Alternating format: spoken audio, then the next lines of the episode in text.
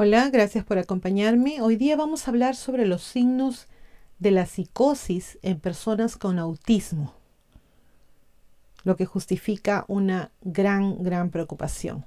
Este artículo ha sido escrito por Jennifer Foss Fake y por Eva Belshorst. Ambas son profesoras asistentes del Colegio de Medicina Inca de Monte Sinaí.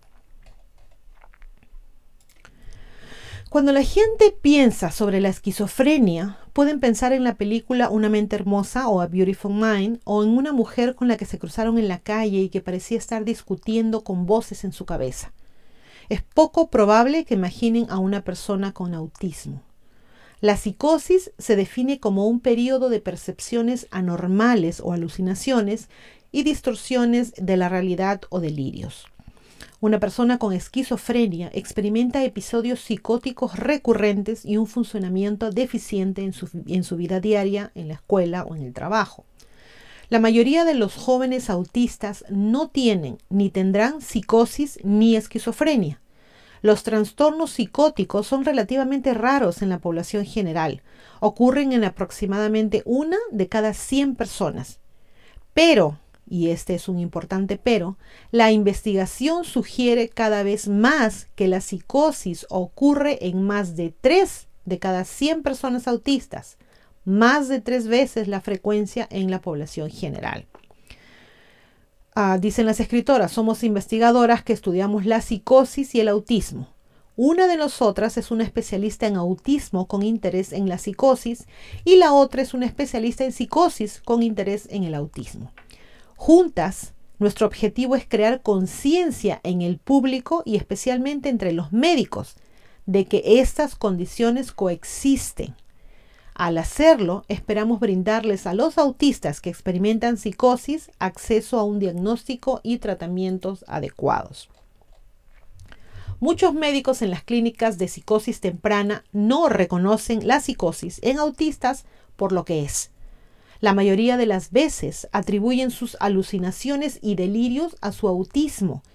De manera similar, cuando una persona con autismo que tiene estas mismas experiencias visita una clínica de autismo, es poco probable que la trasladen a especialistas en psicosis. Cualquiera de los dos escenarios pone a los jóvenes autistas con signos de psicosis emergente en riesgo de quedarse sin atención. El autismo y la esquizofrenia comparten una historia complicada. Antes de que el autismo tuviera su propia entrada en el Manual de Diagnóstico y Estadística de Trastornos Mentales, a las personas con autismo se les diagnosticaba esquizofrenia en el inicio de su infancia. Cuando el autismo finalmente obtuvo su propia categoría en 1980, los criterios prohibieron el diagnóstico dual de autismo y esquizofrenia quizás para evitar la confusión anterior. El autismo y la esquizofrenia siguen estando bastante separados en términos de investigación y atención clínica, aunque existen clínicas especializadas para cada condición, en gran medida están aisladas la una de la otra.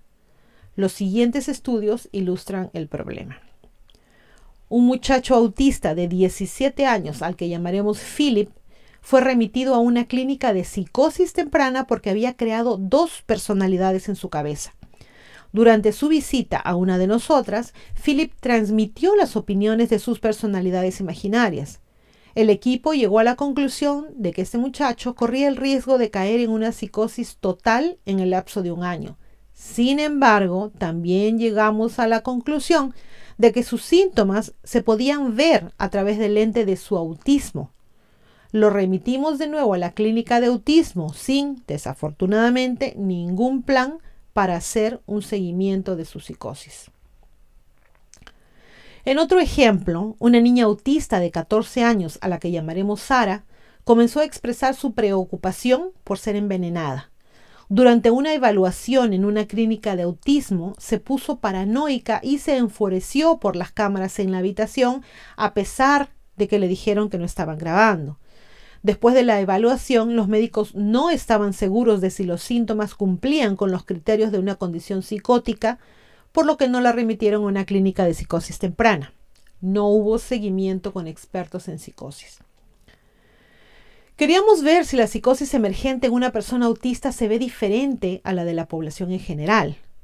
En un trabajo publicado en el 2019, recopilamos datos de los participantes en el estudio longitudinal de pródromos de América del Norte, que siguió a jóvenes con signos tempranos de psicosis por dos años. Usamos información de entrevistas clínicas, cuestionarios y pruebas cognitivas en 26 personas con autismo y 738 controles para evaluar los primeros signos de psicosis la probabilidad de desarrollar una condición psicótica completa y factores predictivos, tales como la edad, antecedentes familiares, de psicosis y una vida con eventos estresantes. Nuestros resultados podrían sorprender a quienes piensan que las personas con autismo no desarrollan psicosis. Las personas autistas y los controles mostraron patrones notablemente similares de rasgos de psicosis, también eran igualmente propensos a desarrollar una psicosis total en dos años, alrededor del 20% en cada grupo. Por último, los factores que predicen el riesgo de psicosis en la población general también son válidos para las personas autistas. Nuestros hallazgos, dicen ellas, sugieren que los signos emergentes de psicosis deben tomarse en serio en personas con autismo. Sin embargo, nuestro estudio no es definitivo. Incluyó solo un modesto número de personas con autismo y se limitó a aquellos cuyos cuidadores tenían preocupaciones que resultaban en una evaluación de psicosis. Todos nuestros participantes gozaban de la suficiente comunicación como para informar lo que estaban experimentando. Para comprender mejor cómo se desarrolla la psicosis en el autismo, necesitamos estudios amplios en los que se controle a las personas con autismo a largo tiempo o a lo largo del tiempo y necesitamos incluir a individuos con autismo que se puedan comunicar mínimamente. También es posible que necesitemos mejores herramientas para evaluar la psicosis en personas autistas y para comprender si los tratamientos tradicionales para la psicosis, como la meditación, intervenciones cognitivas y apoyo psicosocial, también son efectivos para estas personas. La lista de tareas pendientes es larga, pero la necesidad es inmediata. En abril del 2019 recibimos un correo electrónico de una madre que buscaba ayuda para su hijo de 15 años, nos cuentan estas doctoras. Diagnosticado con autismo en el preescolar, se había vuelto cada vez más desconectado, atrapado en sus propios pensamientos y paranoia. Aunque siempre había tenido problemas socialmente con la conversación, sus verbalizaciones tenían cada vez menos sentido. Hablaba consigo mismo gritándole a las aparentes voces en su cabeza estaba constantemente agitado. La madre nos preguntó qué sabíamos sobre el tratamiento de la psicosis en el autismo. Desafortunadamente, la investigación limitada significó que no teníamos una buena respuesta para ella, aunque la alentamos a que hiciera valor a su hijo y considerara la medicación. A pesar de la falta de cursos de acción probados, es fundamental que los síntomas emergentes de la psicosis se tomen en serio.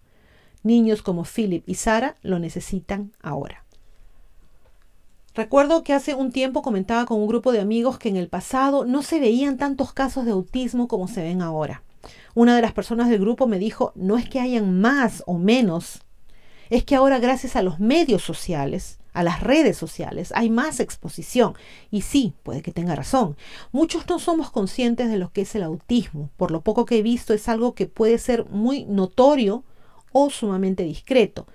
Por lo menos ahora entiendo que si veo una persona a la que podríamos llamar diferente, debemos tener cuidado en no llamarla rara o qué sé yo, cosas como de ese tipo.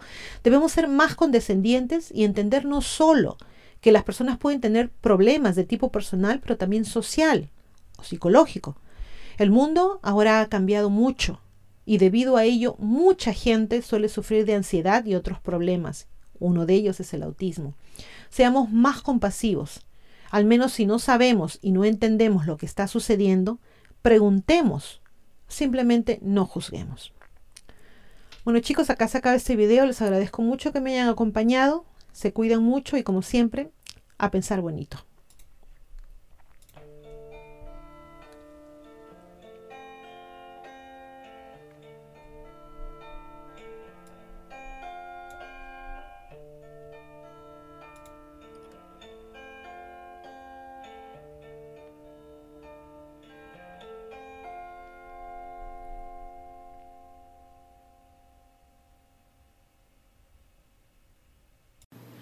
No se olviden de suscribirse a Ileana Historias y a Divulgación Total en YouTube, hacer clic en la campanita para recibir las notificaciones cuando subimos nuevos videos, poner sus pulgares arriba, hacer like y compartir.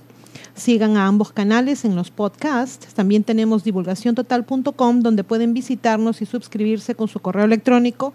Y seguimos en todas las redes sociales, Facebook, Twitter, Parler, Telegram Twitch. Aceptamos sus colaboraciones en PayPal y tenemos también merchandising en Teespring. A pensar bonito.